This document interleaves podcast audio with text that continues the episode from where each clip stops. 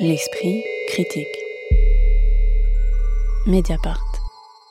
Après Deux nos frères blessés, consacré à Fernand Yveton, ouvrier communiste indépendantiste guillotiné pendant la guerre d'Algérie, Kanaki, qui suivait les traces d'Alphonse Dianou, le leader de la prise d'otage de gendarmes français commise à Ouvéa en Nouvelle-Calédonie en 1988 et qui se termina en bain de sang, et Au loin, le ciel du Sud, récit consacré à la jeunesse de Nguyen Ai le futur Ho Chi Minh dans le Paris de l'après-première guerre mondiale, l'écrivain Joseph Andras met sa plume dans les pas d'un autre personnage historique, le révolutionnaire Camille Desmoulins.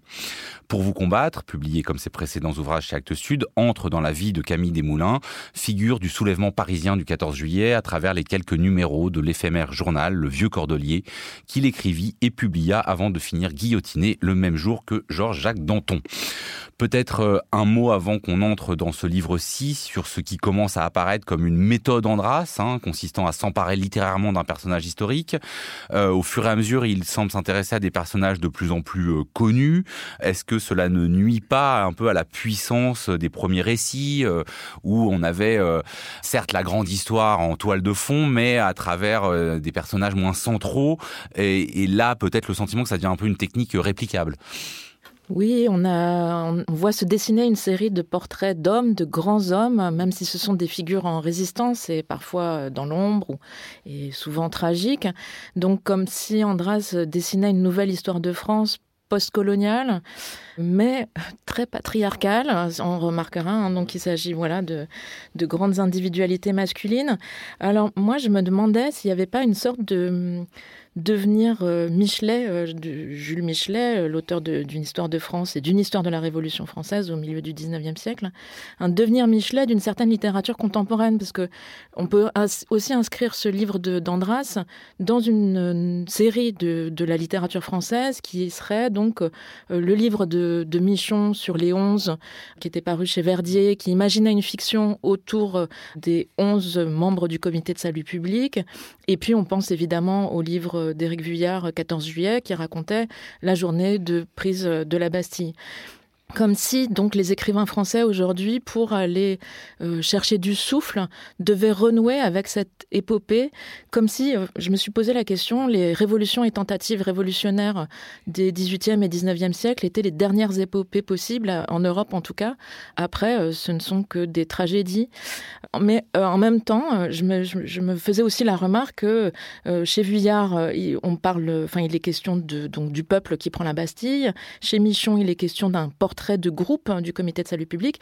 Et vraiment, chez Andras, c'est le portrait d'un homme seul. Et on va sans doute en reparler. Assez d'accord avec cette littérature de l'archive. Moi, je suis pas, ça m'emballe pas des masses en fait, ce type de littérature. Je me suis demandé pourquoi aussi, parce que Bon, euh, en soi, le geste est honorable et puis euh, c'est intéressant enfin, à lire.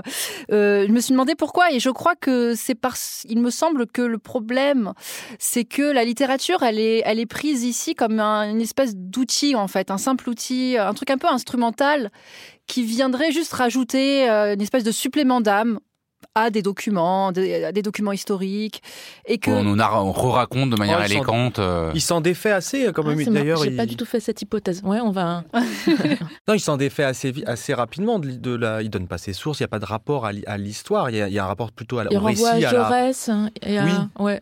Mais je crois qu'il se défait assez vite en fait de bah, la... on, a, bah, je veux dire, il suit la quand référence, même. Je veux dire. Ah, bah, je veux dire, il suit quand même de très près mmh. à la lettre euh, la, oui. la, la publication. Euh, oui, la structure, il faut bien dire narrative du livre est, est calquée sur la, euh, la... publication oui. des différents numéros oui. du Vieux Cordelier. Voilà, et puis bon. Ce qui n'est pas d'un pa parfois je me suis énorme. Non. Et surtout, et parfois je me suis dit, en fait, il est juste en train de traduire, euh, il paraphrase. Ah bah, y a un il paraphrase euh, carrément le, ce qui s'est passé en fait. Il paraphrase les, les textes de l'époque. Bon. Non, mais c'est un, peu étonnant quand même parce que euh, Joseph Andras lui-même reconnaît son attrait hein, pour la grande histoire. Il écrit euh, un moment du livre Le peuple souffre, mais sa souffrance est trop vaste pour la gloire. L'histoire, grand H, euh, veut des visages, des lieux de naissance et des dates de décès. L'histoire, grand H encore, veut des grands hommes pour hisser sa majuscule. Et il dit aussi son intérêt pour la reprise. Donc, euh, Lise, euh, tout à l'heure, euh, mentionnait un, devenir Michelet. Enfin, à vrai dire, il y a déjà un sous-genre de la littérature française, c'est revenir à la Révolution française, le grand moment national. On pourrait quand même, on peut y revenir, mais peut-être avec des traitements différents. Moi, je trouve que c'est sans fin de raconter l'affrontement de Robespierre et Danton, la mort du jeune roi. c'est des moments qui n'ont absolument pas besoin d'être magnifiés tellement ils sont symboliques. Et donc, Andras dit aussi son intérêt pour la reprise. Il dit la suite n'est que le récit bien connu, sans fois compter que chaque génération se transmet pour tramer ce qui s'appelle un pays. Et on dirait que ben, ça ne pose pas de problème en fait. Je me suis demandé quand même s'il n'y avait pas un horizon politique, mais on en reparlera. Je, je, suis pas complètement. C'est sans doute le moment. Son dernier livre était quand même en référence avec les Gilets jaunes. Donc voilà, évidemment, Et on se pose poser la, question. Mais peut-être on, on entre dans l'écriture avec vous, euh, Lise Wajman. Mais Desmoulins ne désirait pas la mise à mort des députés de la Gironde. Il ne souhaitait pas que leur tête soit détachée de leur tronc pour motif de conspiration contre le pays.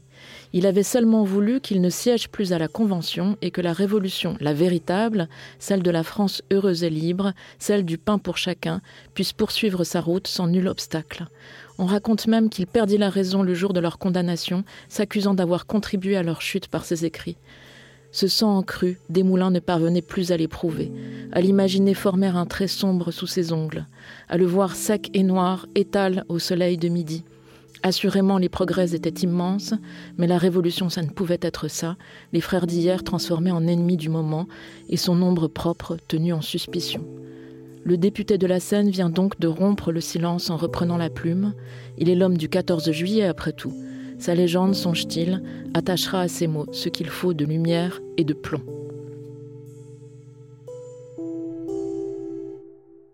Alors on va euh, revenir à ce, choix de la figure de Desmoulins et ce qu'en fait euh, Joseph Andras, mais j'ai envie euh, de vous entendre après cet extrait, soit quand même sur le style d'Andras parce qu'il y a voilà un sens de la formule euh, à propos euh, d'un chef de division des armées vendéennes. Il écrit il n'a pas d'appétit pour le sang, mais moins encore pour les idées nouvelles. Où il parle du député Colo d'Herbois qui prend la parole et qui est de, je cite, cette race d'hommes qui aimerait mieux se trancher la main que de la voir trembler. Mais il y a aussi des moments où on a l'impression que la virtuosité euh, que veut montrer Andras devient une préciosité assez embarrassante parfois. je veux parler de Camille Desmoulins au visage noué de peine. Le soir, majesté, le soir s'allongeait sur la scène en manière de naissance, où le barin a sur le dos des linges de neige, ou encore dehors la neige fait sur Paris le palon et les souliers crottés. Voilà, comment est-ce que euh, vous avez été emporté par ce sens de la formule qui est parfois quand même euh, assez fort, ou alors euh, un peu agacé? Louisa Yosfi Agacé. Non, vraiment euh, agacé parce que, euh, c'est-à-dire que je, je reconnais qu'il y a une virtuosité, quoi. Je veux dire, euh, oui, c'est c'est c'est des voilà, stylé. Ouais, c'est stylé, quoi. Il y a une emphase et puis ça prend et puis ok, moi, ça peut m'embarquer. Hein. Il y a quelque chose d'assez, je, je, suis assez, admirative. Hein. Mais du coup, c'est comment dire, ça me fait l'effet d'une performance, quoi, une espèce d'effet de style. bon, bah voilà, il a, il est, voilà, c'est une performance, quoi. On est à la limite de la prétention parfois. le, le Mm. Le, côté donc euh, euh, disais-je. Euh, il y, a des, il y a des effets de manche auxquels on est peut-être plus habitué, mais qui, qui, qui sont pas du, du tout de l'ordre du pastiche en plus. Hein. Je pense que c'est vraiment un travail de la langue, de la densité de la phrase, mais qui nous rappelle un passé de la langue française complètement mais, figé. Mais du coup, je me suis demandé, est-ce qu'il n'a pas voulu faire coller sa langue au, sujet et à hein. l'époque? Est-ce qu'il n'a pas voulu faire C'était assez présent dans les autres livres, mais, mais, mais, disons que là, ça se voyait, là, ça se voit plus. référentiel. moi, je, je, suis allée regarder le style des autres pour. Je...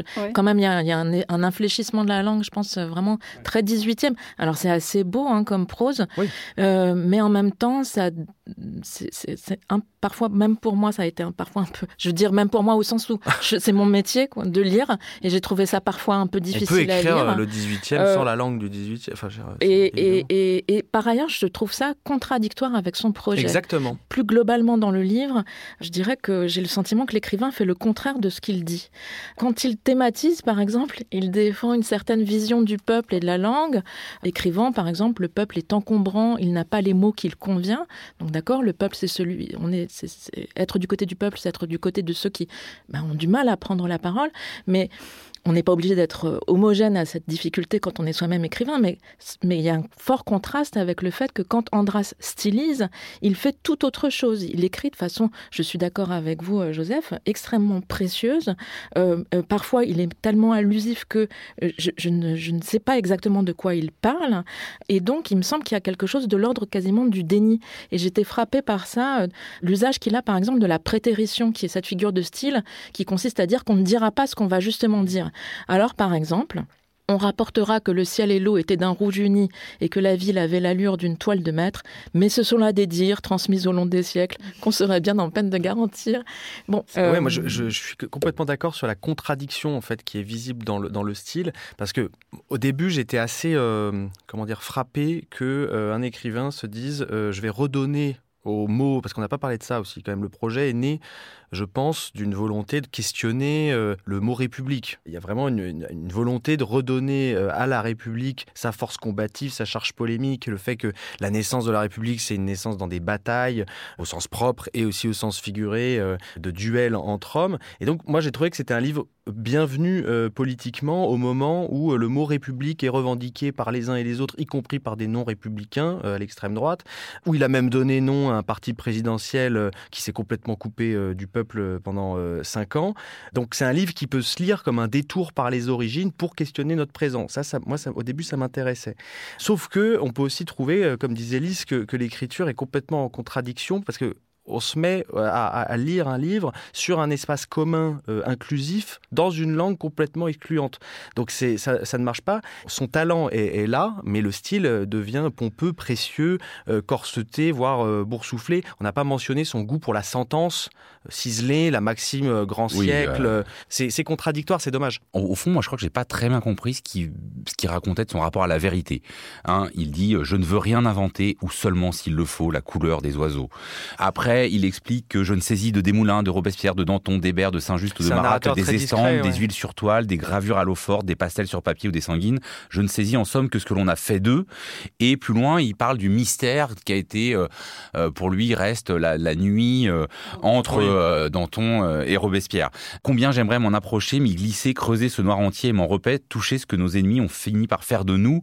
Qu'est-ce qui nous dit de cette exigence de vérité qu'à la fois, voilà, il met en avant de manière assez c'est presque ventripotente, quoi, et euh, de, de, ce qu'il fabrique euh, en, réalité dans le texte. Mais moi, ça, c'est un, aspect qui m'a plutôt euh, intéressé, que je trouvais plutôt, justement à mettre au crédit du, du bouquin, c'est que plus Joseph Andras nous donne à voir avec précision les choses, moins en fait on, hmm. les comprend. Je veux dire, plus elle, elle, demeure une énigme en hmm. fait, hein, euh, qu'on a, qu'on a envie de rejouer continuellement dans, dans, nos têtes. Et en fait, c'est comme si il touchait comme une espèce de structure archaïque de la défaite des, révolutions, sans qu'on arrive exactement à la, à la saisir. Pourquoi euh, Desmoulins ne parvient pas à, convaincre? Pourquoi Robespierre devient Robespierre quoi? C'est une tragédie. Il, écrit, oui, voilà, il, la voit, il voit uniquement comme une tragédie, ce qui n'est pas le plus original pour, euh, pour raconter un passé qu'on connaît. c'est une tragédie. Et là, on connaît la fin. Quoi. Et, là aussi, ça me semble être euh, quelque chose qui peut entrer en contradiction avec. Je, suppose que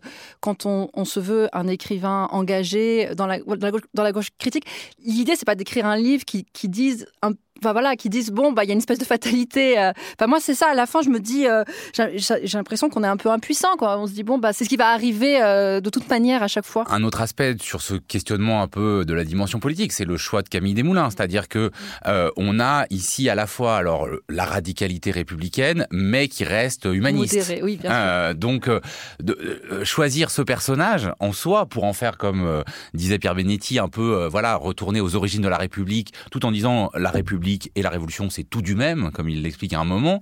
Il y a aussi quelque chose qui achoppe un peu, c'est-à-dire que... Euh, c'est lui qu'il fallait écouter, quoi. Moi, je pense que c'est un livre très significatif de toute une frange euh, des écrivains, disons, qui se veulent euh, participants de la gauche radicale, mais qui font des choses absolument complètement coupées de la réalité sociale ah, française. Non, je suis pas d'accord. Moi, je pense qu'il y a vraiment quelque chose. Quand je vois les remerciements à la fin, je vais les citer. Le tout dernier remerciement, c'est, je ne sais pas à qui d'ailleurs, en attendant la prochaine, révolution, entre parenthèses, je trouve que vraiment, c'est des gestes dont on peut se passer quand on voit là l'état dans lequel euh, on, est. Euh, est-ce que ça dit pas peut-être quelque chose euh, de ce qu'il essaye de faire? On aurait pu imaginer un texte qui restitue le regard. Ça, ça m'aurait intéressé. Un texte qui restitue le regard populaire sur la République en train de se faire, même par la fiction. je sais pas, d'ailleurs, à un moment, il parle du, du bruit qui court dans la rue sur l'arrestation d'Hébert, de Hébert, le représentant des pauvres, enfin, une gauche très assez, assez radicale. Et du journal Le Père du Chêne, qui est un peu l'opposé. Ça ne fait que, ça ne fait que passer. On dirait que c'est des questions qui sont, qui sont évitées. et je reviens sur la question du, juste du narrateur, qui était trois fois plus présent euh, dans son livre sur Ho Chi Minh, puisque c'était un narrateur qui circulait dans Paris euh, au moment de, la contestation des, Gilets jaunes, et il entremêlait ça avec la biographie de. Mais ce narrateur était assez impliqué, là, il est absolument pas là moi, il y a quelque chose qui m'a touché dans la dans l'exposition du, du, du, programme politique qu'on peut lire quand même assez clairement dans le dans le texte, qui est au fond euh, trouver un langage commun. Il faut sans doute préciser le fait que la chronologie du récit est tenue par les, les, les différents numéros du, du, vieux Cordelier de Desmoulins, mais que ce récit s'enlève sur un arrière-fond euh, épique qui est euh, un peu inattendu, qui est les batailles des Vendéens. Et c'est là que je me suis un peu interrogée sur le projet euh, l'articulation entre, ces deux histoires-là. Et je pense que, ces deux projets se réunissent par le, le souci donc de penser le fait que faire République, c'est trouver un langage commun, puisque c'est comme ça qu'ils présentent les Vendéens et les républicains en disant entre eux il n'est plus de langage commun. Or, Desmoulins, qui est une figure d'identification pour l'écrivain, euh, Andras, c'est très net, il le dit à plusieurs reprises, c'est une figure de concorde. Et euh, Andras, par ailleurs, prend le soin, quand il parle des Vendéens, d'expliquer aussi quelles peuvent être les raisons du soulèvement de leur côté. Non pas du côté des chefs vendéens, qui sont mus par une haine de la République, mais il explique par exemple que les, paysans qui, suivent ces chefs vendéens se sont soulevés parce qu'ils ne voulaient pas de la conscription, parce qu'ils ne voulaient pas être envoyés affronter les empires ligués contre la République, loin de chez eux. Donc une attention à ce qui peut motiver donc des, des gens qui vont être euh, requis par, euh, contre, contre la République. Et ça, c'est cohérent avec le choix de s'intéresser donc à la figure de, de Desmoulins je trouvais ça assez beau. Mais pour autant, euh, j'ai le sentiment tout de même que, euh, euh, tout en disant en permanence qu'il ne veut pas fabriquer du chromo, Andras fabrique du chromo révolutionnaire à, son tour, une succession de médaillons centrés sur des grands hommes. Oui, c'est-à-dire qu'à un moment, il dit qu'il veut pas faire des estampes, mais ça ressemble à ça. Ouais, Par exemple, il se moque de, cette, de ces images d'Épinal qui opposent Danton le jouisseur et Robespierre l'austère. Et en fait, quand il dépeint les bah, personnages, il, le rejoue exactement exactement, la même chose. Alors c'est un voilà, y a Après, c'est une gageure hein, de, de, ah, bah, de, venir, euh, de commencer par exemple un livre sur, avec les batailles vendéennes après 93 euh, de Victor Hugo. Il y, a faut y aller. C'est courageux. C'est courageux, mais pas forcément complètement abouti. Pour vous combattre, c'est signé Joseph Andras et c'est publié aux éditions Actes Sud. L'esprit critique. Mediapart.